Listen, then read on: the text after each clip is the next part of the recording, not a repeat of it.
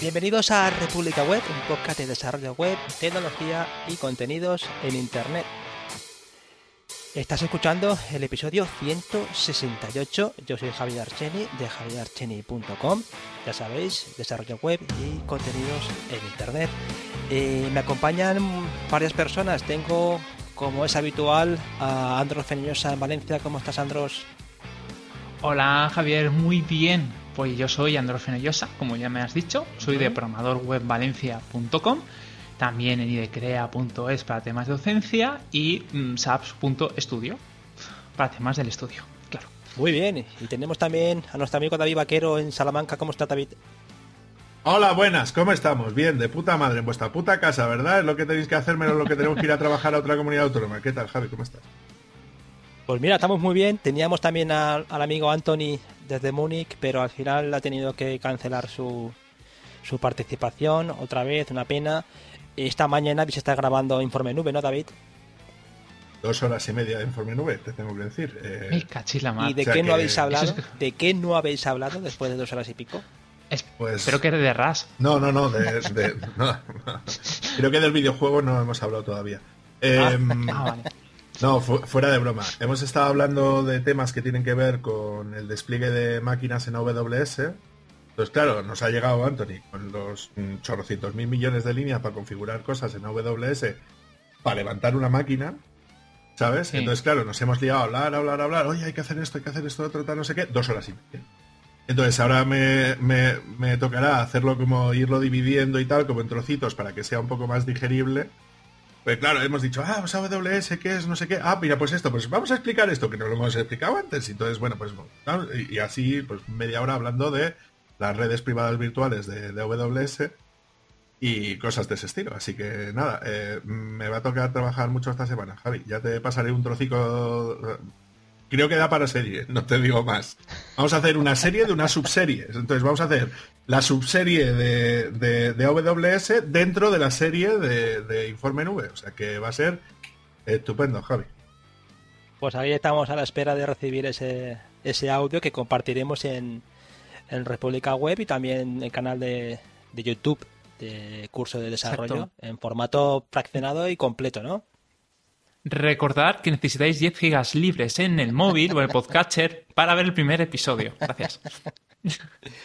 Bien, este episodio 168 tenemos invitado, ahora lo presentaré, pero este episodio 168 surge también de una curiosidad que me surgió a mí cuando hicimos el episodio de, de tendencias, de programación, de operaciones que hicimos de O'Reilly. Y en ese, en ese eh, episodio, en ese informe, destacaban, entre muchas cosas, destacaban también, o se veían los gráficos, se veía una, un aumento eh, desaforado, increíble, de un lenguaje de programación que se llama RAS, y es un lenguaje de programación eh, yo lo explico, pero aquí el invitado nos va a dar todavía más luz sobre esto. RAS es un lenguaje de programación de sistemas orientado a crear aplicaciones de alto rendimiento. El caso es que las principales ventajas de RAS es eh, un enfoque eh, completo en su velocidad, en resultar un entorno seguro de ejecución en memoria y la concurrencia, que es lo que destacaba precisamente también en, el informe de O'Reilly, esa capacidad de concurrencia junto con también con Go. Eh, RAS es un lenguaje de programación que se originó dentro de Mozilla y la verdad es que pocas empresas de top de tecnología no lo usan. Tenemos ahí a Google, a propia Mozilla, a Dropbox, a, Microsoft, a Fitma. Y eh, cada año, el caso es que cada año RAS sigue siendo el lenguaje top, el lenguaje más apreciado por la comunidad de desarrollo. Eh, RAS, eh, el caso es que está, eh, está, están surgiendo proyectos innovadores eh, muy, muy importantes alrededor de RAS, desde sistemas operativos, eh, motores de juego, controladores, todo lo que sea bajo nivel. Y por si fuera poco, también el RAS es el, lenguaje que también se puede compilar a, lo que es el, el, WebAssembly, Es lo que, que también se originó en Mozilla, que no es ni más ni menos un entorno de ejecución que permite eh, desplegar aplicaciones nativas en el navegador sin necesidad de JavaScript. Eh, desde luego que RAS empiezas a mirar los dominios que toca y, no se deja ninguno. Es un lenguaje súper completo. Es un lenguaje que viene a reemplazar o viene a ser llamado a reemplazar a C o C++ en ámbitos, como decía antes, como los sistemas operativos, las librerías nativas y eh, el caso es que a mí una cosa que me llamó mucho la atención también y es parte de lo que me gustó traer este episodio al podcast es que gran parte de los usuarios desarrolladores de RAS están haciéndolo en el ámbito de los eh, framework web. Hay, eh, se comenta en, en la página de, de RAS que muchísimos, los proyectos más importantes de RAP o los que mm, atraen el interés de muchos desarrolladores están precisamente en framework como, como Hyper, como Actix eh, o como Rocket, que ya digo que se encuentran entre los más eh, populares dentro de la comunidad de RAS. Para este episodio, ya para presentar a nuestro invitado, pues tenemos a Lorenzo Carbonell, que es más conocido en el ámbito, en el ámbito de la, del open source como Atareao. Eh, Lorenzo es, eh, como muchos sabéis, un gran divulgador de las tecnologías de código abierto y es un gran especialista en GNU Linux y en, Android. Eh, la mayoría de vosotros seguro que conocéis su página web, atareado.es, y también su podcast, él es podcaster. y en, estos, ámbitos, Lorenzo, pues todos sabéis que comparte un montón de información relacionada con la tecnología y también con sus proyectos. El caso es que hace poco, Lorenzo Carbonell presentó en su podcast eh, es, eh, que tenía intención de aprender RAS y como Andros es un gran admirador de Lorenzo, pues lo hemos traído aquí al programa para que nos cuente su experiencia con RAS. Lorenzo, bienvenido. Hola, bienvenido. Muchas gracias. Perdona por esta introducción tan larga al lenguaje RAS, pero como tú ya sabes que pues, RAS da para mucho y que es un mundo inmenso, ¿eh? es un mundo que, hay que tomárselo en serio. Antes de empezar, eh, Lorenzo, eh, cuéntanos acerca de tus proyectos de blog y de podcast. Bueno, pues a ver, mm, este año, el objetivo de este año era más que nada, bueno, sobre todo en lo referente al blog, es más que nada centrarme en tutoriales, en una serie de tutoriales que estoy lanzando eh, más o menos de 10 episodios cada tutorial eh, de diferentes temáticas. Pues desde JavaScript en el, en el escritorio, por ejemplo, hasta, pues no sé qué decirte ahora mismo. Ahora mismo se me ha olvidado el que os iba a contar. Python también le pegas mucho, ¿no? Python. Eh, sí, pero, pero este año, o sea, los, cuatro tutoriales que tengo en marcha ahora mismo, ¿eh? mira, uno es sobre la Raspberry Pi 400, por ejemplo, eh, que tuve la gracia de comprármela para ver exactamente qué posibilidades tiene ese chisme, lo que es el teclado este. Sí. Quizá por reminiscencias con el Spectrum de aquella época. Pues. Eh, entonces, uno de los tutoriales. Uno de, uno de los tutoriales es básicamente eso, desde pues empezar de cero a quiero terminar con programar en Python en, en utilizando una API 400 pues un poco acercar a la gente, al usuario normal que quiera acercarse al mundo este del desarrollo o por lo menos a la iniciación. Ese es uno que me parece, vaya, eh, una manera muy interesante de, acercarse a, este, a este mundo. Luego, actualmente estoy, estoy metido en otro que es sobre un proxy inverso, sobre traffic, que a lo mejor lo habéis escuchado. Em, pues es, estoy avanzando también poquito a poco, eh, no, sé, no sé cuántos capítulos llevo, pero la verdad es que me parece muy interesante, sobre todo por el hecho, eh, vaya, de, que es muy sencillo de ponerlo en marcha, aunque ahí han metido un poquito, desde mi punto de vista, la pata con el tema de las versiones, que al pasar de la versión 1 y pico a la versión 2 y pico eh, han confundido un poco a la comunidad, pero bueno, mm. a mí me parece una solución muy interesante. Esos dos y mm, luego el que os he contado de desarrollo de aplicaciones nativas de, en JavaScript en Linux, básicamente, en GNU Linux. Y más o menos esos son los tres que, bueno, llevo cinco en marcha, pero hay dos que se me han escapado, ahora mismo no sé cuáles son. Y, ya. y ahora sí, ahora sí, Lorenzo, tienes tiempo para meterte en RAS. Eh, a ver, eh, sí. O sea, eh, la cuestión de RAS es distinta. La cuestión de, RAS es un, más que nada por, no quedarte estancado en las cosas que sabes, por evolucionar y, ver un poco qué es lo que hay en el mercado ahora mismo. O sea, por no quedarte en programar como se programaba Java hace pues 10, 15 años, sino ver lenguajes de programación que se supone que están ahora, que están recién sacados del fuego. Y eso es un poco la, la curiosidad. Y luego aparte que, bueno, pues eso de Python está bien, pero claro, eh, Python tiene sus ventajas y sus inconvenientes. Y uno de los inconvenientes es cuando quieres distribuir eh, scripts realizados en Python en 7000 máquinas, pues no sabes qué eh, hay allá en aquella máquina, en la número 6955. Mm. ¿Qué, qué, qué versión de Python tienes? Entonces, claro, son, son curiosidades y vaya, por, por ver, por ver. Un poco eso era pues la, idea de, meterme también en Rust.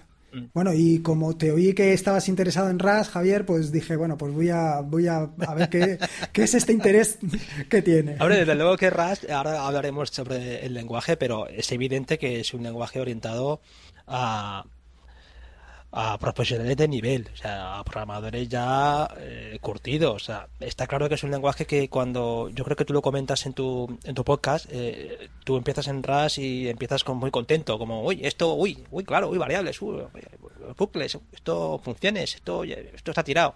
Pero llega un momento en el que parece como que es un lenguaje que tienes que tener un conocimiento bastante, bastante profundo de los fundamentos de, de, de, computación y de programación, ¿eh? bastante, ¿eh? bastante a nivel de máquina. Bueno, a ver, eh, esto, esto es como aquel. Yo hace unos días te hubiera dicho, por ejemplo, para el tema de... bueno, realmente hace poco me preguntaron eso. Eh, ¿Con qué lenguaje de programación me inicio?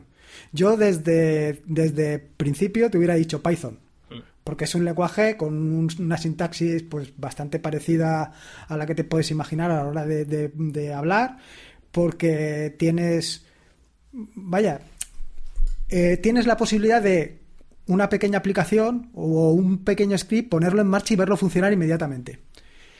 Pero hoy por hoy no, me, no lo tengo tan claro. Hoy por hoy a lo mejor incluso te diría que, eh, que Rust no es un mal lenguaje para aprender a programar. Y no es un, y no es un mal lenguaje para aprender a programar, por, por ejemplo, por una cosa tan clara como es el tipado. Es que eso eh, parece que no cuando eh, estás acostumbrado a no utilizarlo, eh, no, no, no, me termina de convencer. Esa distinción, ahora que entran los compañeros, pero esa distinción del tipado siempre, a ver, cuando por poco que haga uno a nivel académico en el tema de programación, lo primero que le enseñan suele ser, o por lo menos yo cuando estudiaba era C, cuando, tú te pones a estudiar algo de informática, lo primero que te meten es C, y C... Eh, por lo menos lo que yo recuerdo siempre de C es que tenías que tener bastante conocimiento de cómo funciona la memoria de la, de la máquina, porque entonces empezabas a entender los punteros, empezabas a entender muchas cosas y, no crees que eso también lastra un poco al, que se quiera iniciar en, en RAS, que tienen que entender muy bien cómo funciona una computadora. Es que no es exactamente así. Mm. O sea, quiero decir, eh, yo me he asustado o sea, yo cuando al, principio bien, ¿no? Como contas tú, ¿no? Al principio bien, esto es muy sencillo, que sí, el tipado, que sí, lo, el control de, los if, los, los for, bien, todo esto más o menos lo... Pero cuando llegas al momento que dice, esto de el borrowing de... Al, ¿cómo, diría? Eh, eh, ¿Qué variable pertenece a quién? Y eh, la parte de la memoria, la gestión de la memoria, todo eso... Mm. Eh, me atascó. O sea, me, atascó bastante. No solamente me atascó, sino que, llegué a decir, ostras, a, lo mejor me he metido en un berenjenal demasiado grande. Pero luego eh, te voy a decir, he hecho un par de aplicaciones, pero un par de aplicaciones de un par de, cuadros de diálogo. Eh, están implementados con una librería de, de GTK que utiliza directamente Rust. Y claro, todo ese tipo de cosas no las he encontrado en ningún sitio. Mm. O sea que sí, que puedes bajar a muy bajo nivel, pero en la programación normal no bajas tanto, sino te quedas un poco más en la superficie. Entonces, mm, no tengo tan claro que mm, descartar RAS para aprender a programar eh, sea tan fácil o, sea una decisión correcta, ¿sabes? Igual que en, las escuelas o en las escuelas o en las universidades se enseñaba desde siempre Java o, hay una Pascal cuando era Pascal, sí. O Pascal. Em, bueno, eh, yo creo que no sería un mal lenguaje para, aprender a programar mm. con algo realmente potente. Mm. David, Andros, ¿quién quiere entrar? Andros. Pues, em, bueno, yo mismo, vale. Em, es que aquí has abierto un melón interesante, porque el tema de, aprender un lenguaje eh, es, bastante recurrente, ¿no? siempre que nos ponemos a hablar los profesionales. Y cada uno tiene defiende uno u otro. No, hay que enseñar JavaScript porque enseguida ve el resultado. No, no, por favor. Vete a Python porque la sintaxis es más amena, es más fácil de entender los flujos. No, por Dios, vete a Java, que es algo útil y ya que aprenden algo, van a poder...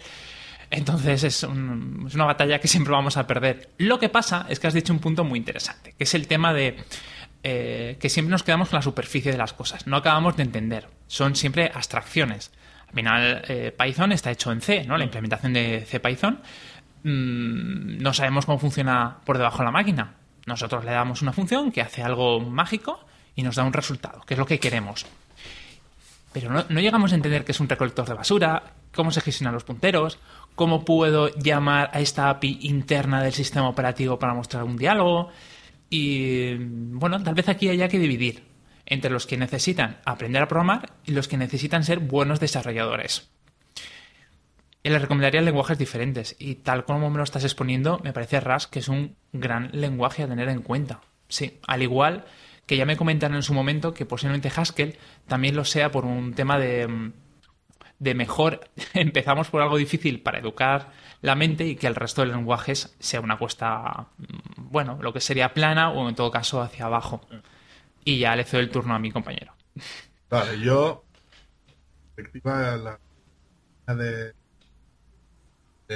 tipado no tipado. Creo que está bien al principio que te hablen del tipado, establecer ¿no? Te expliquen, eso, esto es una variable, qué significa que es, por qué es importante que esa variable, cuánto, cómo accedo a la manera de leer y escribir, que me más de que es dos cosas que avanzan a la vez y dar una si se lee, se escribe tal, o sea, creo que eso es fundamental a la hora de poder estructurar. Yo no estoy de acuerdo por Lisp Haskell sea una buena idea eh, por el tema de que creo que la curva es demasiado de que no empieza a programar por el top que se supone que tiene que alcanzar tiene que ser una curvita lo suficiente suave como para que no se nos caiga a la gente por el camino a no ser que seamos española donde todos los que empiezan la carrera de ingeniería lo que queremos es que caigan en primero. Entonces, sí, sí, métele rasa ahí a saco en primero, que es lo que tiene que ser, ¿no? Pero claro, aquellos que nos dedicamos a formación, intentamos es que vemos que hay muchos perfiles de personas. Mejor a alguien que tiene algún tipo de problema, está bien que le dé pispo para empezar, ¿no?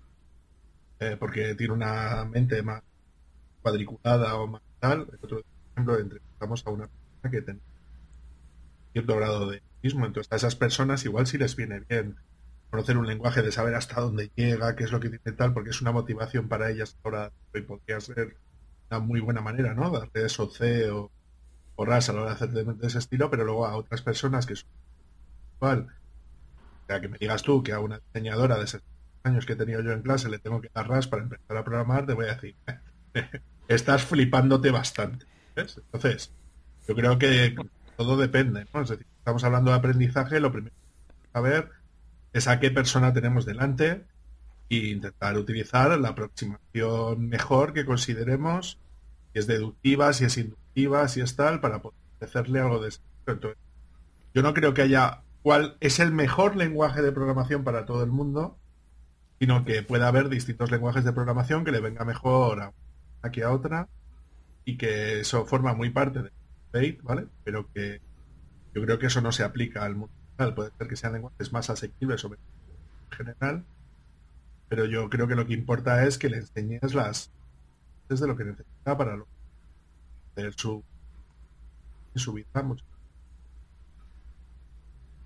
Oye, Lorenzo, eh, eh, yo cuando he empezado, yo desde luego que yo, la verdad es que coincido bastante con los compañeros que, ostras, creo que la, la curva de aprendizaje, más que curva, parece eso, no sé, parece una montaña que miras así, pero yo que he empezado explicando así lo que es RAS de manera rápida, muy, muy, muy como genérica, eh, una pregunta que te quiero lanzar es si tú tuvieras que explicarle a, una persona que no conoce mucho de programación o incluso a gente que se dedica a cosas así de web, que tampoco tiene un conocimiento profundo de, del tema de computación, ¿cómo se lo explicarías? Explica así de manera así muy formativa qué es RAS. Oye, Lorenzo, ¿qué es RAS? menuda, menuda pregunta. Y, más habiéndola contestado tú antes. A ver, eh, pues básicamente RAS es un lenguaje de programación con el que puedes hacer cualquier cosa que quieras. Gracias, Lorenzo. Básicamente. Básicamente, es un lenguaje de programación multiparadigma, o sea que tienes las dos cosas, las mejores cosas de los dos mundos, la parte de objetos y la parte de y la parte funcional. Puedes elegir ahí lo que tú quieras. Y luego, pues la otra cosa interesante que tiene y por lo menos a mí una de las cosas que me atraen es eh, la comunidad que hay detrás de gente haciendo miles de librerías para hacer cualquier cosa. Mm. Eh, y que por lo menos a mí lo que hayan hecho ha sido reducirme ese miedo inicial que tenía de enfrentarme con algo realmente complejo. Y es que en un, eh, o sea, una de las librerías que ya lo he comentado, pues lanzarte a hacerte un cuadro de diálogo que en otro lenguaje puede ser muy complicado, aquí es relativamente sencillo. Hmm. Yo aquí iba a hacer un comentario a lo que ha dicho David respecto al tema de, la, de aprender. Yo creo que una cosa importante, importante no, una cosa más que importante, motivadora, es la posibilidad de eh, eh, ver tus resultados inmediatamente. Eso para mí es algo muy interesante porque realmente a la gente ese subidón de, adrenalina de ver algo realmente tuyo hecho de inmediato, creo que, a la gente le llama. Em, esto con RAS podías pensar que es realmente complejo, ¿no? Pero ya te digo que con la cantidad de librerías que hay por detrás, pues hacerte una pequeña aplicación para tu escritorio o cualquier otra cosa es relativamente sencillo. Sí, esa es una de las cosas que más llama la atención ¿eh? cuando, cuando te mm. empiezas así un poco a mirar la, introducción a RAS y, y, la documentación en general ¿no? de la página web, que también está en español, es una documentación que está bastante trabajada. Eh, yo creo que coincido contigo en eso, el, te quita el, medio, el miedo enseguida. Eh, creo que entras por supuesto, cuando empiezas a ver eh, qué es RAS, a lo que empieza con el tema este de es una programación de sistemas, infraestructura, te da un poco de esto, demasiado técnico, esto es para las cuatro de Google. Pero sí que es cierto que luego empiezas a, a, así indagar y a mí me ha sorprendido mucho, en particular me ha sorprendido mucho por lo que me atañe que, haya framework web y que son súper populares, ¿eh? Súper populares. Mm. Una de las cosas que también eh, llama mucho la atención de cuando ves RAS es esa mm, ellos inciden mucho en la parte de eh, volviendo al tema del tipado y sobre todo al tema del, de la gestión de memoria y todo esto que soluciona muchísimos problemas de memoria. Es una es una es una de las cosas que atrae mucho a, la gente de, de, las grandes empresas no que que por supuesto en una pequeña aplicación no lo vas a ver pero eh, sí que es una sí es un lenguaje que es impresionante la cantidad de aplicaciones que tiene. A mí una de las cosas que me llama la atención es que cuando tú entras en, la documentación te dicen puedes utilizarlo para servicios de red, puedes utilizarlo para eh, eh, sistemas embebidos, puedes utilizarlo para móviles. Pues, vamos, te quedas alucinado porque ves un lenguaje que, que, que es como es como el sueño de alguien que le encanta la computación. E-, es así. Es como el gran lenguaje que lo coge todo. O sea, es la. Yo no sé si tú cuando empezaste a, programar con RAS, a hacer cositas, has tenido esa sensación. Eh, ¿Cuáles han sido tus primeras impresiones? A ver, mis primeras impresiones es, cuando llegué al tema de la gestión de memoria fue eh, literalmente cagarme encima. Mm. Yo digo, madre mía, y aquí ahora, ¿dónde te, ¿qué variable es la que manda? ¿Cuál es la que no manda? ¿Quién tiene ahora la posesión de, de la variable? ¿Quién no la tiene? ¿Por qué este sí la tiene y esta no la tiene? Bueno, cuando llegué ahí yo dije, esto no, esto, no. Pero, pero quiero decir, eh, eso al final se sobrelleva. Eh, hay otras librerías por encima. Que ya se encargan de hacer eso. Mm. Entonces, pues no te tienes que enfrentar con, ese tipo de cosas. Y menos mal, porque yo ahí lo veo, sinceramente, lo veo complejo. Que, o sea, lo veo complejo. Lo veo que si tienes que gestionar todo eso, pues al final te vas a perder. Pero bueno, salvando eso, el resto, al final todos nos apoyamos en librerías y, otra, y otro tipo de herramientas para, para trabajar. ¿Andros? Nada, nada que aportar. al final es que eh, es que lo habéis dicho todo. Eh, simplemente hacer una pequeña reflexión de que al final RAS es una evolución de, lo que sería C++. Estamos hablando de un lenguaje que ha estado ahí acompañándonos y que prácticamente se puede meter en lo que te dé la gana. Desde una impresora hasta eh, el VPS más potente que te puedas imaginar. Entonces, tenía unas limitaciones, ¿no? Tiene unos impedimentos, sobre todo cuando quieres ser productivo con él, que RAS ha llegado aquí para darnos esa solución. Mm. Esto me recuerda a, ¿cómo se llama? Alejandro Galindo, y tal vez me corrijan si me equivoco de su nombre, un desarrollador de Python que trabaja con C y habló en un momento dado en, una charla sobre RAS y, y, él dijo que ya veremos cómo está RAS dentro de 5 o 10 años que él, mientras tanto, se quedaba trabajando con C y, con C. Y me pareció una, reflexión muy interesante porque es verdad que muchas veces nos dejamos llevar por las modas o no dejamos que evolucione un, lenguaje o tiene que haber una, asociación o, alguien, una fundación, como es este caso, que ahora mismo RAS, ya luego, luego hablaremos de ello, le ha abierto los brazos y le va a dar un mantenimiento más largo, porque si no un lenguaje acaba desapareciendo no solamente que sea bueno, tiene que haber detrás uno, una serie de requisitos. Mm. Hay un punto de hype, ¿eh? eso es una de las cosas que destacan también algunos autores cuando hablan de esto, de lo que tú decías, Andros, de este desarrollador prefería quedarse en terreno conocido porque puede haber, yo se lo he leído yo en alguna guía, que, que tampoco es la que tampoco es una panacea no es una gran solución para todos los problemas y que eh, si lo haces mal en RAS te va a fallar igual, con lo que nadie piense que te va a solucionar, que es que, no, vas a, no vas a saltar con red, que también puedes tener problemas de seguridad si no haces las cosas bien. Eh, ¿Tú qué opinas, eh, Lorenzo? ¿Hay algo de hype en el tema? Yo he escuchado mucho la parte esa de hay que reescribirlo con RAS esto porque es lo último. O sea, ¿Eso existe? A ver, yo es como, supongo que existirá, supongo que existirá, pero yo es como todo. Escribir algo que ya funciona porque vaya a funcionar un poquito mejor. Mm. O sea, realmente lo escribes cuando, pues cuando no funciona bien. Yo lo entiendo, por ejemplo, con el desarrollo que hicieron para Firefox. Firefox no funcionaba bien, lo reescribieron eh, la parte, la, parte del motor, lo reescribieron en Rust y se notó y se notó sensiblemente. Y a partir de ahí, pues tiene sentido. Eh, eh, escribir o reescribir código como por ejemplo el ls de Linux para listar, eh, no sé qué va a aportar. Algo que realmente vaya mucho más rápido, algo que no sé. Yo qué sé, al final todo tiene, todo tiene su razón de ser. Mm. Pues justamente puedo dar un ejemplo. Eh, Emacs, el editor, eh, lo están rehaciendo en RAS, no de forma oficial. Y van un, grandísimo avance. Hay mucha gente ahí metida, trabajando. La verdad es que sorprende la, comunidad cuando se une en un proyecto lo que puede conseguir. Y a mí me entraba esa pregunta, digo, eh, ¿qué van a conseguir? ¿Que vaya más rápido? ¿O lo que quieren es dar un lenguaje que ahora mismo es accesible por más desarrolladores para que haya más gente participando? Realmente va a ir más rápido? Buena pregunta. yo, yo realmente, o sea, eh, mm, es uno un editor que funciona con muchos complementos. Bueno, que funciona, que tú le puedes poner todos los complementos que, que quieras. Cuantos más complementos le pongas, más lento va a ir, como cualquier cosa en la vida. Quítale complementos. no sé. No, no, no lo termino de, de, de, encontrarle la gracia. Que tiene muchos errores, eh, que tiene muchos eh, como eran pérdidas de memoria, bueno, pues entonces sí, pero reescribirlo porque vaya a ir unas décimas de segundo más rápido, yo desde mi punto de vista no invertiría el esfuerzo en eso. Quizá lo invertiría en otra cosa. Ah, otra cosa es que el código que tengan por debajo sea una castaña. mm. que sea un código infumable y que quieran reescribirlo para poderlo mantener con mejor, o sea, de una manera más eficiente.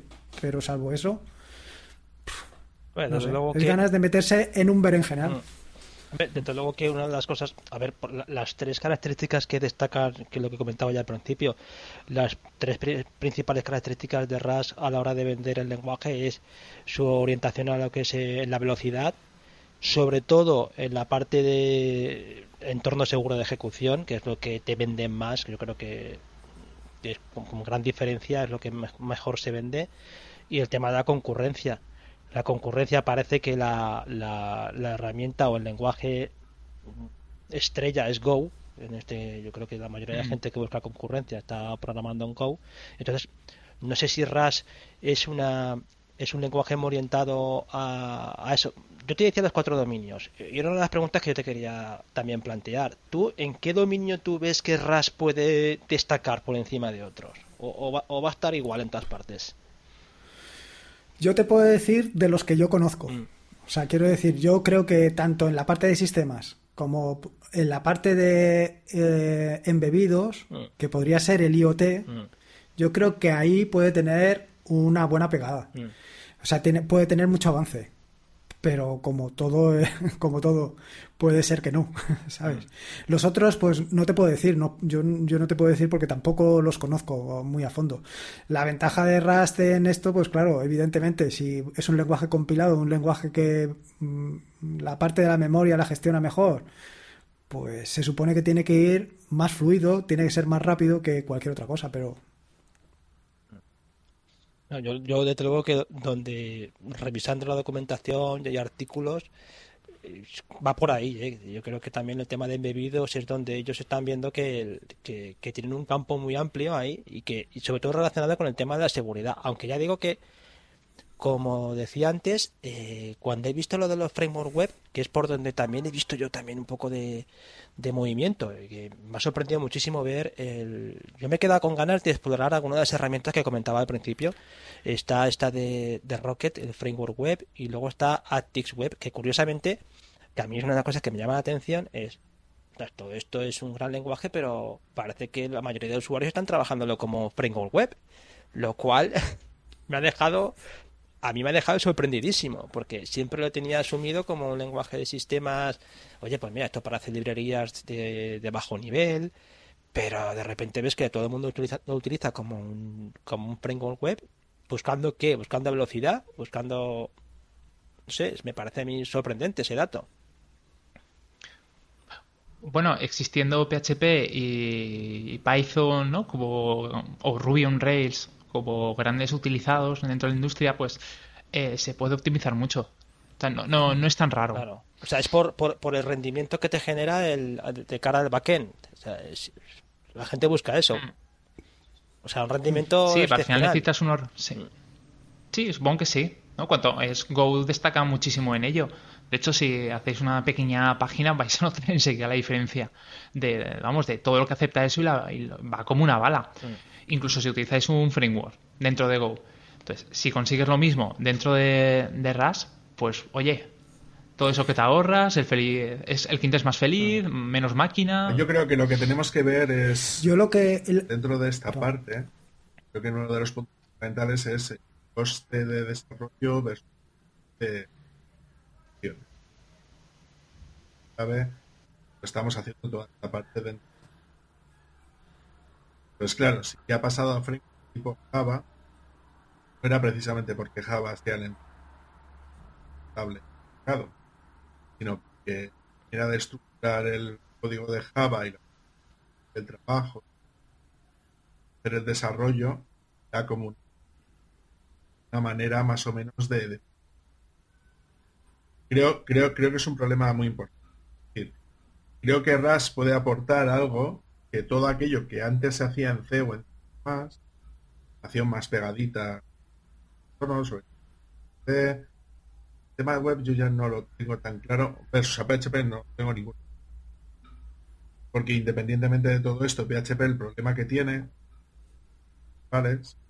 que tú en el momento en el que entras a un flujo PHP, tiene que ejecutar el código desde el principio, independientemente de si luego eso está precompilado no, está cacheado no, si o no. Pero lo que es la base de datos, la lectura, la lectura de es la parte de las costillas tal, es una de las cosas fundamentales, o al menos creo yo es un problema evidente. ¿Qué es lo que qué es lo que quiero decir? Yo creo que más lo que está aportando es lo mismo que ha aportado Colding de Android, es decir, una manera más sencilla de hacer las aplicaciones sin los problemas o sin el handicap que tenía Java. Es decir, si tú eres capaz de poder desarrollar más rápido las aplicaciones sin perder rendimiento, independientemente de si luego mejora rendimiento o no, estás haciendo reduciendo los costes de desarrollo de una aplicación. Si luego eso a nivel de producción, pues mejor, pues puede ser seguramente una vía ¿no? que nos permita hacer todo eso de una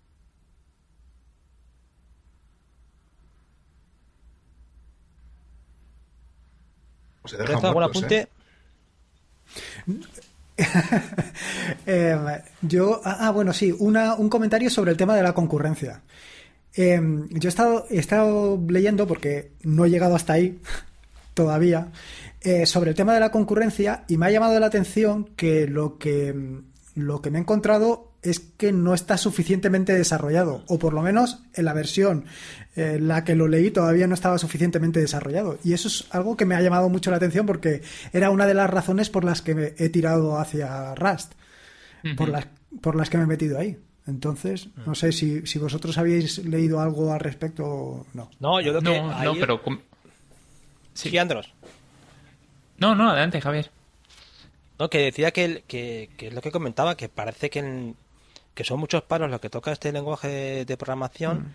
pero cuando alguien busca mm, algo seguro, parece como que todo el mundo se va a Go en la parte de concurrencia. Eh, entiendo mm. que RAS también tendrá sus aportes, pero yo todo lo que todos los beneficios que le he encontrado en las diferentes guías que he leído hacen más referencia al tema del código seguro. O sea, no tanto al tema de la concurrencia, sobre todo el tema de gestión de memoria esa capacidad que tiene el lenguaje de, tenerte en terreno seguro, pero al mismo tiempo tener la potencia que, tú necesitas, es lo que yo he encontrado más, más destacable. En, porque lo demás, pues oye, pues sí, eh, la velocidad llega un momento en el que a no ser que tengas una, eh, un elemento muy crítico, muy bestial, de ahí que sean grandes empresas como Dropbox, que imaginemos lo que necesitan esos mover, ¿no? Pero, pero yo veo que si los que ven eh, cosas interesantes lo ven por la parte de código seguro. Claro, es que ten en cuenta que la parte de... o sea, ¿eh? Si alguno sabe cómo nace por debajo el tema de puntero a puntero a cosa, ¿no? es una vía de entrada a cualquier cosa que se te pueda llegar a petar súper rápido y es un acceso directo a la memoria todo lo que quieras meter. Entonces, claro, cualquier cosa que tú quieras hacer a la hora de aligerar eso, lo que a mí creo que puede ser un avance, pero yo no veo tanto avance, y Juan Lorenzo no puede corregir, puede corregir respecto a las bibliotecas que, por ejemplo, sí dispone C++ a la hora de, manejar cadenas, ¿no? de manejar objetos de una manera un poco más, más segura y un poco más estándar, ¿no? en vez de manejar todavía el dar asterisco asterisco, ¿no? Para ese tipo de cosas. ¿Quién nos puede decir algo, una diferencia que haya visto entre bibliotecas más novedosas de C++, de, de manejo de, objetos comunes, ¿no? Colecciones o de strings o de tal, versus al, uso que puede tener más, que, es... A ver, yo lo que he visto es que hay, o sea, la abstracción es mucho mayor, no es, no terminas trabajando tan a bajo nivel.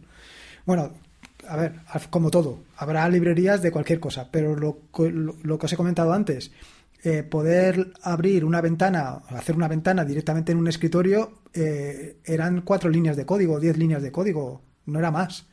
Mm. Eh, y sin tener que bajar al nivel de, punteros ni ese tipo de cosas. ¿Sabes? Te quedaban muy en la superficie y no estaba manejando nada de memoria. Vaya, toda esa parte, que es la parte que a mí me asustaba, mm, esa se queda, se queda completamente de lado.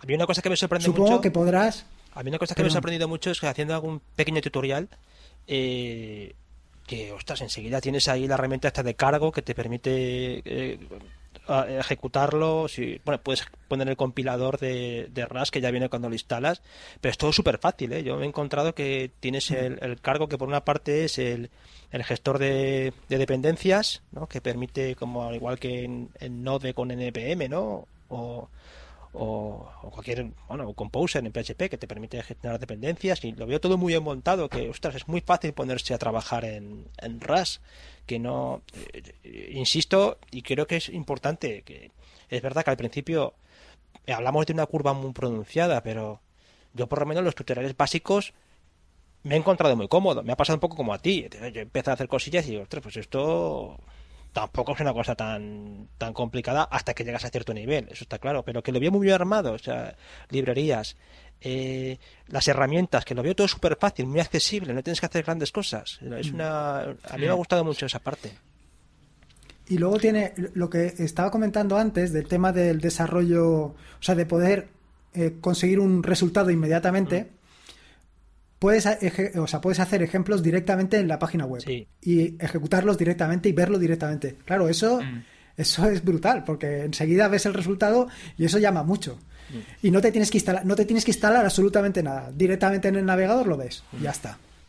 A mí esa parte me ha gustado muchísimo.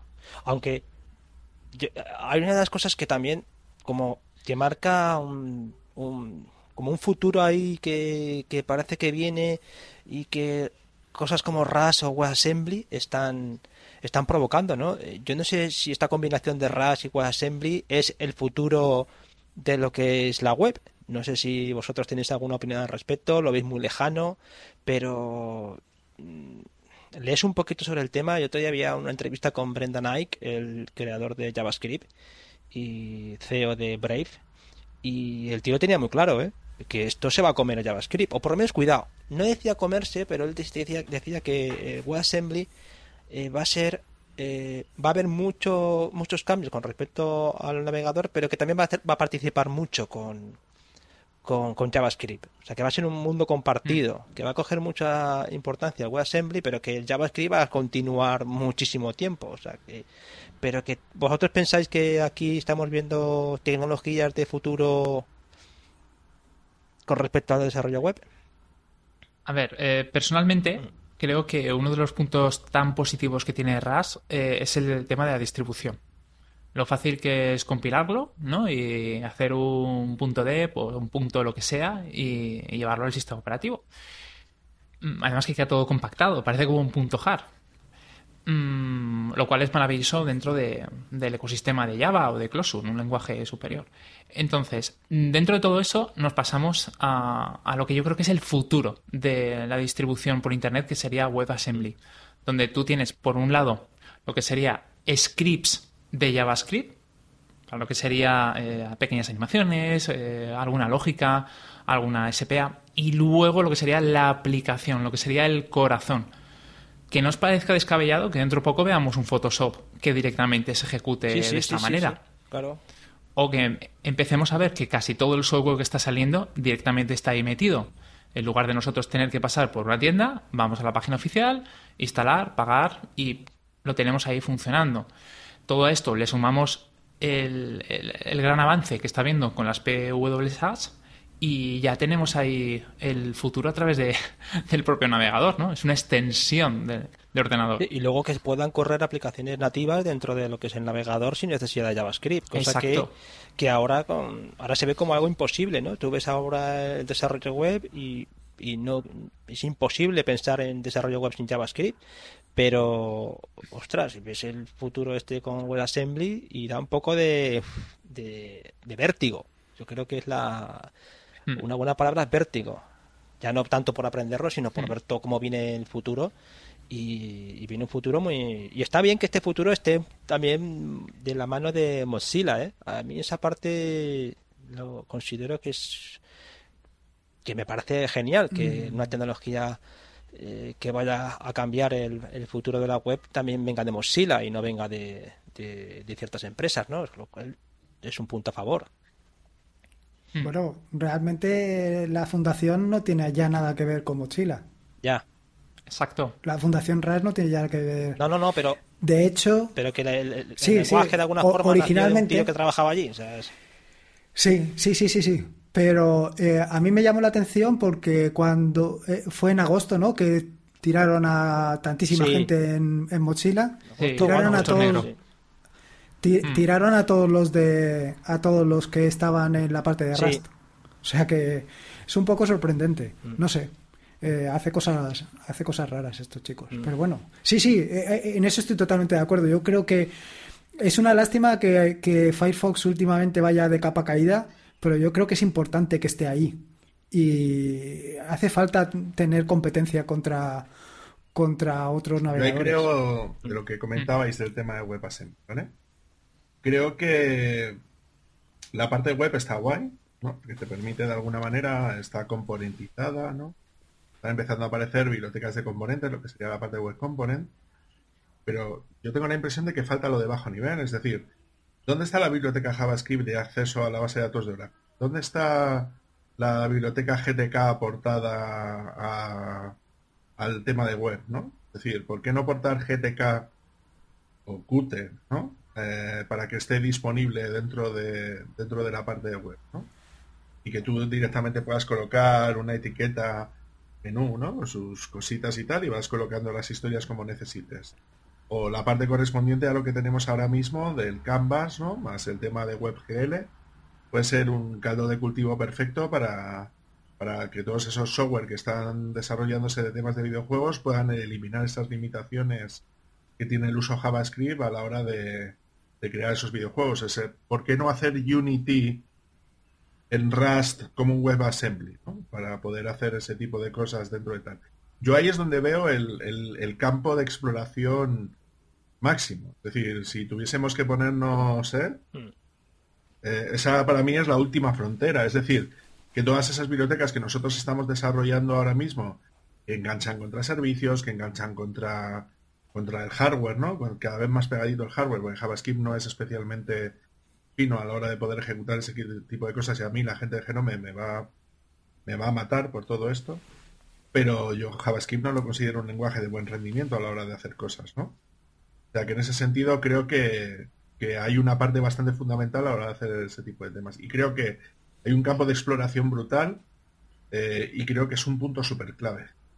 Y que si yo fuera una empresa y fuera una empresa puntera y me dedicara al tema de videojuegos, yo estaría portando mi sistema a que, a que Unity, por ejemplo, hacer un plugin para, que exporte a, WebAssembly.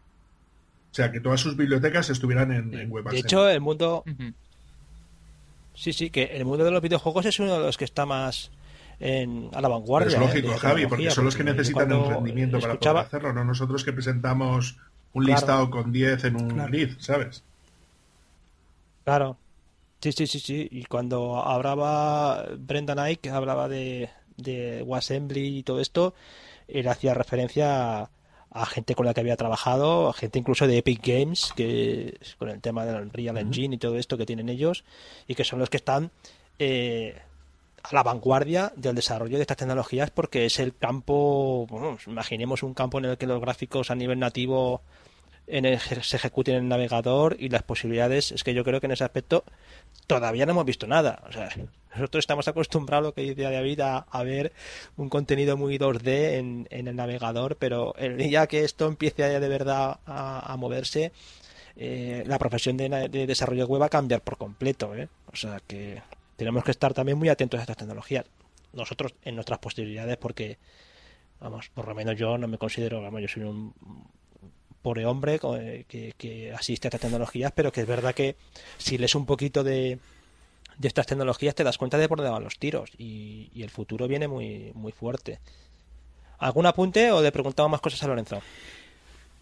No, yo iba a hacer un ah, apunte de lo que ha dicho David respecto a Nome mm, y la idea de, de, utilizar JavaScript para las esto para las aplicaciones. para, em, a ver, a mí me pareció en su momento una idea muy interesante. Más que nada porque hay mucho desarrollador de...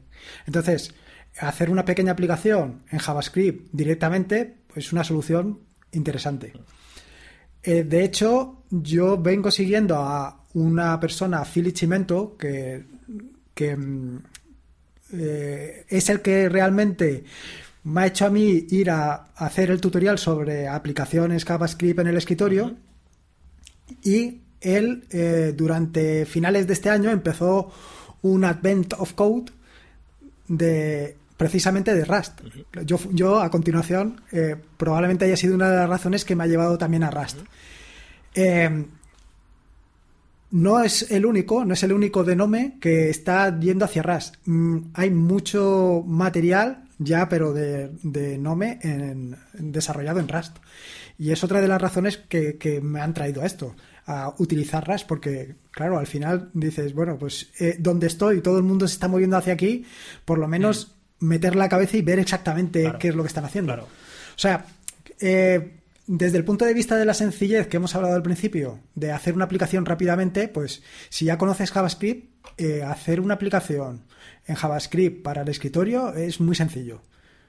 Es muy sencillo, lo han hecho realmente muy sencillo. Si lo que quieres realmente es una, una aplicación que responda, que sea rápido, pues la otra solución, Rust. O sea, no, no, está ahí las dos cosas, las dos opciones. Oye, eh, Lorenzo, eh, tema de, bueno, más que de comunidad, recursos en español y también comunidad en español, ¿cómo lo ves tú?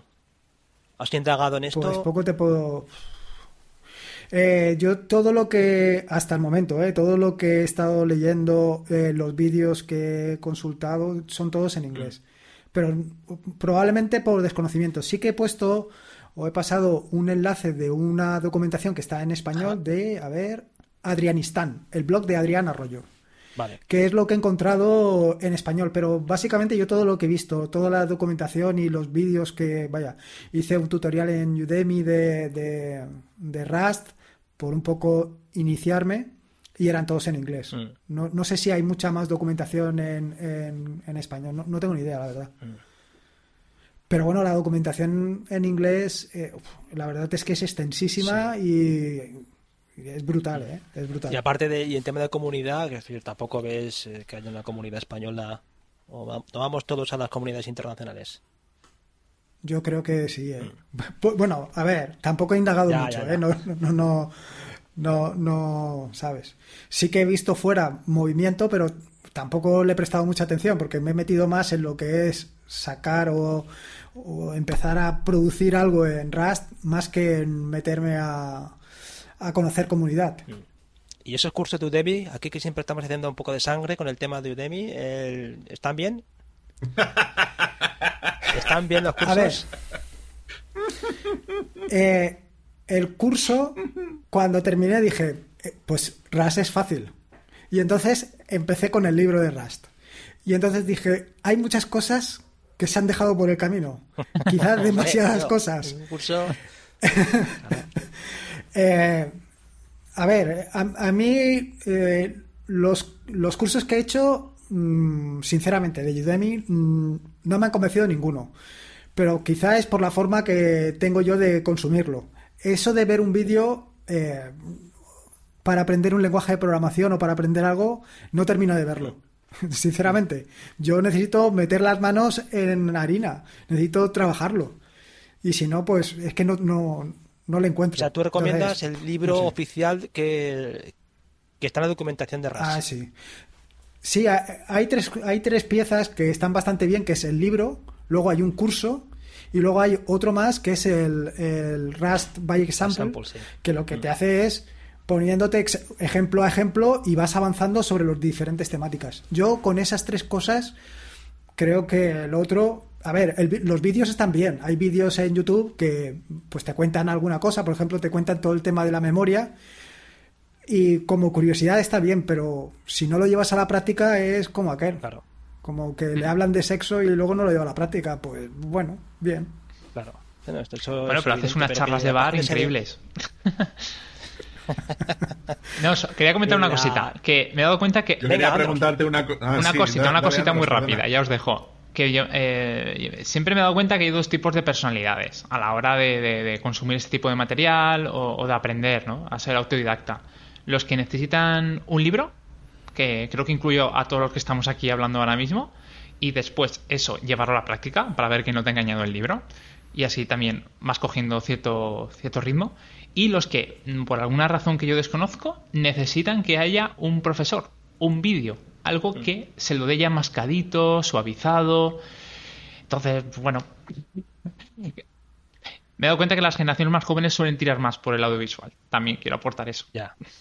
Eso sí que es cierto. De todas formas, la página esa de Raspberry Sample es, está súper completa porque vienen todos los ejemplos y, hay un montón de ejemplos, ¿eh? No, no son así ejemplos básicos que, ostras, empiezas a mirar ejemplos y hay incluso para hacer un servidor web y, otras cositas, ¿eh? Que no está nada mal, no está nada mal. Y y el curso también está bien, porque el curso vas haciendo ejercicios y conforme vas eh, superando los ejercicios, vas saltando a ejercicios eh, superiores. Y la mayoría de ejercicios lo único que es es eh, un ejercicio donde hay algo mal en la estructura que te han puesto en el ejercicio o que te dicen que lo complementes.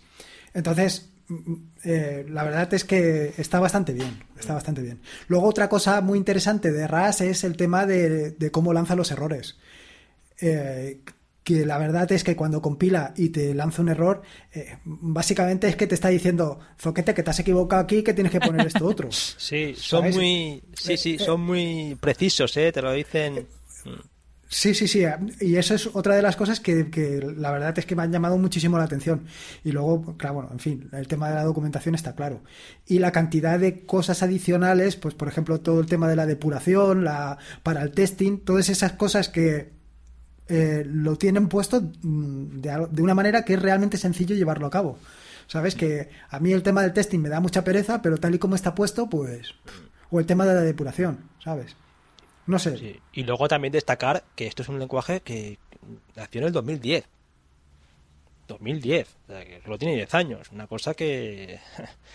que no es para... Vamos, que la trayectoria que lleva es espectacular.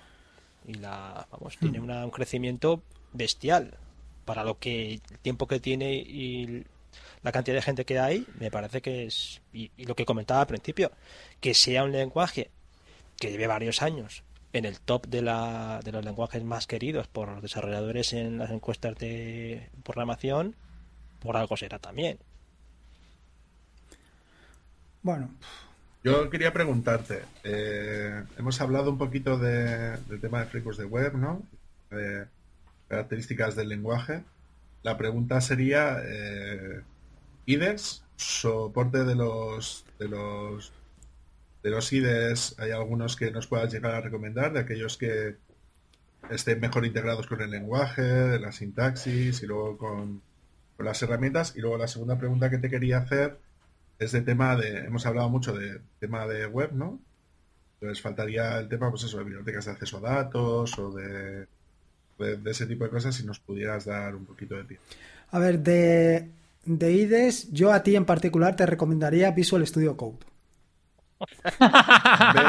veo, que me conoces muy bien. Eh, lo que no me gusta. Es, eh, algo muy interesante. Gracias, gracias, Lorenzo. A ver, yo em, estoy jugando con tres. Uno es Visual Studio Code, el otro es IntelliJ y el otro es eh, BIM. Eh, te diría que ahora mismo eh, ni Visual Studio Code ni BIM. O quizá BIM sobre Visual Studio Code. Pero creo que IntelliJ es el que, el que se lleva la palma, o, por lo menos el que más me gusta de, los tres. Eh, Disculpa, cuando dices Intelligent, ¿te refieres a JetBrains, a la suite? Sí, sí, sí, sí. Sí. Em, a lo que se refiere es al plugin de RAS para. Exactamente, sí. Vale. De, de hecho, eso por deciros. Ahora, yo actualmente estoy utilizando única y exclusivamente BIM. Para, o sea, para el tema de aprender y, trabajar sobre esto, estoy utilizando solamente BIM. No estoy utilizando ninguno de los otros dos. Eso por, eso por respecto Porque ya te manejas bien con el lenguaje, ¿no, Lorenzo? ¿Cómo? Porque ya te manejas bien con el lenguaje. Hombre, bien, bien, no. estás, A gusto con estás a gusto con BIM. Sí, sí, sí, sí, sí, sí. A ver, yo ahora mismo eh, BIM es lo único que estoy, o sea, te diría que el 80% de lo que hago lo hago en BIM. que es tu entorno. Me resulta... Es tu entorno de... Sí, sí. Para, para todo, para... de hecho, vaya, todo lo que publico en la web lo, hago en BIM. Lo hago en BIM, lo copio y lo pego en el WordPress directamente. Muy bien. O sea que... ¿Y la segunda pregunta? Una pregunta, Lorenzo. Ah, no, no. Sí, no, un, un, inciso muy, minúsculo. ¿Con BIM te ha pasado...? Es que te lo digo porque yo también tuve una época que utilizaba BIM y acabé con 20 o 30 plugins por detrás para, utilizarlo como si fuera una idea más completa o más parecida a otras. Eh, ¿Te ha pasado eso o lo estás utilizando en modo eh, espartano? Directamente limpio. No, estoy utilizando complementos. Pero mm. em, no estoy utilizando muchos y lo que estoy intentando es quitármelos. O sea, estoy yendo a ser lo más espartano posible, pero estoy intentándolo. ¿eh? Hmm. Y la segunda pregunta del señor Vaquero, acceso a datos. Pues todavía no he llegado a eso. Todavía no he llegado a eso. Pues fantástico, oye, ha sido una charla muy interesante, teniendo en cuenta que pues es una iniciación a lo que es este lenguaje. Aquí no somos expertos ninguno, pero creo que es un lenguaje que hay que tener en cuenta y, que sobre todo demuestra mm. cuando ves estas cosas que, que te rompe, te saca mucho de tu zona de confort, ¿no? Eh, oye, mira, voy a, voy a aprender una, mm. una nueva tecnología que sobre todo te enseña cosas que evidentemente no sabías, con lo que te abre, mucho la cabeza, que, que, eso es muy positivo desde el punto de vista del lenguaje. Tanto este de RAS como Assembly. A mí, por lo menos, viendo, repasando, porque estas cosas siempre te intentas preparar, por documentación, leerte y, y, me ha parecido todo súper interesante. ¿eh? Y creo que, el, mm. que tú con tu, con tu proyecto de o que haces ahí esa evangelización de los de la tecnología ha estado en el clavo eh, con tocar el tema de RAS porque es un tema que, que a mí cuando me dijo Andros que habías hecho esa entrada digo pues mira estupendo porque porque yo que lo he visto así en el informe este y luego lo vi con el tema de web esto se puede tratar y mira hemos encontrado algo súper interesante que creo que a mucha gente le, le puede interesar seguir seguir el hilo hmm. sí bueno amigos, con esto cerramos, ¿no? Que llevamos una horita y ya hemos abusado mucho del amigo Lorenzo, que llevamos ya un ratito aquí en, línea. Yo quería comentar un par de cosillas, Javi. Venga, algo rápido. Antes de despedirnos, una, simplemente, gracias Lorenzo por todo el curro que has estado haciendo durante todo este tiempo. Creo que es impagable que haces. Creo que Andrés estará de acuerdo conmigo en esto. Totalmente. De hecho, me siento súper orgulloso de que estés hoy aquí. Yo creo que es fundamental ¿eh? que, hagamos este tipo de cosas porque más en podcast, más en blogs y tal, creo que hay que darle el crédito a la gente que se lo merece y no a la gente que copia tu texto y se lo lleva a otro lado y ni siquiera te menciona. Mm. Eh, y luego, por otro lado, me, gustaría eh, comentar una mini noticia antes de irnos, si me dejas, sí, Y es que se ha abierto ya la, apertura del de, Call for Paper para Es Libre. Entonces, eh, ya lo hemos puesto en el grupo de malditos webmaster, pero bueno, que sepáis que, que esta vez va a haber un, online, es decir, va a ser virtual como el año pasado, y que se ha abierto ya ese call for paper, o sea que ya podéis hacer propuestas a la hora de hacer de ese estilo. Y luego, por otro lado, me gustaría poder anunciar que desde el grupo de 24H24L y desde aquí me gustaría hacer un llamamiento a todos aquellos podcaster, blogger y demás que se dediquen a temas específicamente de temas de software libre para poder crear una sección de podcast dentro de Es que podamos llegar a organizarlo y poder lanzarlo.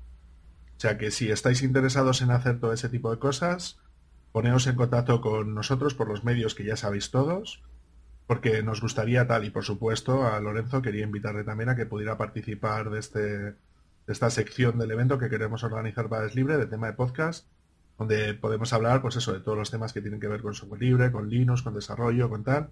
Y creo que podemos hacer algo bastante potente y que puede ser interesante, sobre todo para la comunidad de podcast, que muchas veces eh, estamos invisibilizados en el sentido de que es mucho más difícil adquirir ese, ese grado de visibilidad. Y yo creo que puede venir bien a todos aquellos creadores de contenido de podcast y de, y de blogs y tal, para que puedan llegar a participar. Entonces, bueno, pues que si queréis ayudarnos en la organización o queréis participar en esta sección de proyecto, pues que os pongáis en contacto con nosotros. Claro que sí, yo contar conmigo, ¿eh? Lorenzo, para terminar rápidamente, ¿dónde te pueden encontrar? ¿Dónde te encontramos? Pues, eh, a ver, eh, básicamente en ataria.es. Muy bien. Y, y, si, y ocasionalmente, ocasionalmente en Twitter. Pero vamos, en Twitter no, eh, no soy muy activo. O sea, estoy ahí, leo noticias, pero no suelo... Y publico lo que publico yo, poco más. Mm. Pero prefiero el contacto a través de, a través de la página, porque ahí respondo siempre. Estupendo. Pues ahí queda, tarea.es, eh, súper recomendado, y aquí todos somos admiradores de tu trabajo, que te lo, vamos, que eres un fenómeno. La verdad es que yo no sé, nos tendrás que dar algún día algunas claves, algunas clases de cómo lo haces para poder publicar tanto y tan bien. Es, es una joya, es, es, un caso único, no se puede igualar. Lo único es coger un poco el, lector de noticias RSS y, y, que algo de su magia llegue a tu, a tu lector, nada más. Bueno, para terminar tenemos que dar el ganador del concurso este que hemos hecho para sortear el libro de Python eh, de la editorial ENI que haciendo hemos utilizado la propia aplicación que nos sirvió para publicar y el ganador del libro es, ahora lo digo, que me la dado de madera. Doble tambores. Bien, el ganador del libro es el, bueno, ¿Cómo lo hace? usuario del Twitter es Julio Ricardo P. Julio Ricardo P es el ganador de ese libro y si Julio Ricardo P no aparece, hay un ganador alternativo, está ahí del suplente y el suplente es Web Co. Bueno, Web and Code TFN sería el suplente, pero bueno, seguro que Julio eh, hace reclama el premio. Ahí tiene el libro de Python 3 de la editorial Eni, que es el que sorteamos en nuestro Twitter, con lo que enhorabuena al ganador y a ver si seguimos eh, sorteando más libros de esta editorial. Mm, bueno, simplemente para aclarar, Javi, eh, antes de que cortes, luego esto va a tener que ir a YouTube y tenemos que dar la explicación. El acuerdo con Ediciones Eni no incluye un intercambio económico entre Ediciones ENI y nosotros a la hora de hacer este tipo de sorteo. El único beneficio que tenemos por parte de Ediciones ENI es que ellos nos facilitan un libro que nosotros luego podemos llegar a sortear y luego se encargan ellos de hacer el, de hacer el, envío, pero nosotros no recibimos ningún dinero por ello. Es decir, que sepáis que si estamos haciendo esto es por la audiencia de este programa y para que puedan obtener algún tipo de beneficio económico de seguirnos y, de, participar de este, de este podcast. Vale. Simplemente Totalmente de acuerdo. Porque no lo dijimos en, la vez anterior, hmm. pero como por ley estamos obligados a, decirlo y amarte, me parece honesto decirlo, pues simplemente pues que seáis conscientes de que esto es así y ya está, que lo estamos haciendo por vosotros. Pues sí, de hecho todo el esfuerzo que hacemos aquí, ya lo sabéis, es para vosotros. Buen apunte porque si alguien ha sospechado que nos llevamos algo de esto, está un poco desencaminado. Pero es cierto. De momento no voy a dejar mi trabajo. Ese iPhone que tienes ahí, Android, seguro que no lo... no, no, esto, es una donación. Bueno, muchísimas gracias a todos por escucharnos. Ya sabéis que nos podéis encontrar en nuestra página web, republicaway.es, donde encontraréis todos los audios y vamos a dejar también los enlaces que tenemos unos cuantos aquí en el chat Pondremos todos esos enlaces en las notas del episodio. Nos encontráis en Twitter, eh, nos encontráis en nuestro canal de Telegram, en nuestro grupo de malditos webmaster. Agradecer, por supuesto, a todas las personas que han estado eh, soportando, apoyando el podcast. Esta vez sí, con dinerito, con coffees, eh, en nuestra cuenta de Buy Me a Coffee y que nos hace mucha ilusión y que ayudan a que hagamos contenido y que los costes no sean tan tan altos para ninguno. Y nada más, con esto despedirme. Ya sabéis que yo soy Javier Archeni de javierarcheni.com, especialista en desarrollo web y contenidos en Internet. Y el amigo Andros. Yo soy Andros Fenollosa Hurtado, me puedes encontrar en formadorwebvalencia.com, en idecrea.es o en sap.studio. Y David. Pues a mí ya sabéis que me podéis encontrar en el canal de YouTube de cursos de desarrollo. ¡Ole, ole! Eh, hemos llegado ya, por cierto, a los. Hemos superado ya los 330 suscriptores, que es una puta mierda en comparación a los rubios, pero seguimos cotizando en España. Eh, Estás a punto. quedas en Salamanca, no todavía, ¿no? Todavía Salamanca. No, no, yo, yo. No, no, no. En Salamanca, per secula seculorum. Em, no, y si, y si necesitáis temas que tengan que ver con temas de formación eh, profesional para el empleo, pues ya sabéis que podéis eh, contactar conmigo en cursosdedesarrollo.com eh, barra contacto o si queréis informaros de cómo colaborar a la hora de compartir los dineritos de un lado y del otro de una manera justa, pues en barra modelo de negocio si entráis a la web a la parte de modelo de negocio. Y un saludo también para Anthony que no ha podido estar, Anthony Getzel de cssolutions.io especialista también en, tecnologías de nube y que hace ha hecho esta mañana, eh, han grabado con David el informe nube que publicaremos esta semana y un saludo también para Anthony que seguro que está en el próximo episodio. Y te echamos de menos. Y nada más, agradecer de nuevo a Lorenzo su participación en el podcast y le esperamos en algún otro episodio para lo que él quiera. Cuando queráis, ha sido un placer. Igualmente, un saludo para todos y hasta la próxima. Quedaos en vuestra puta casa.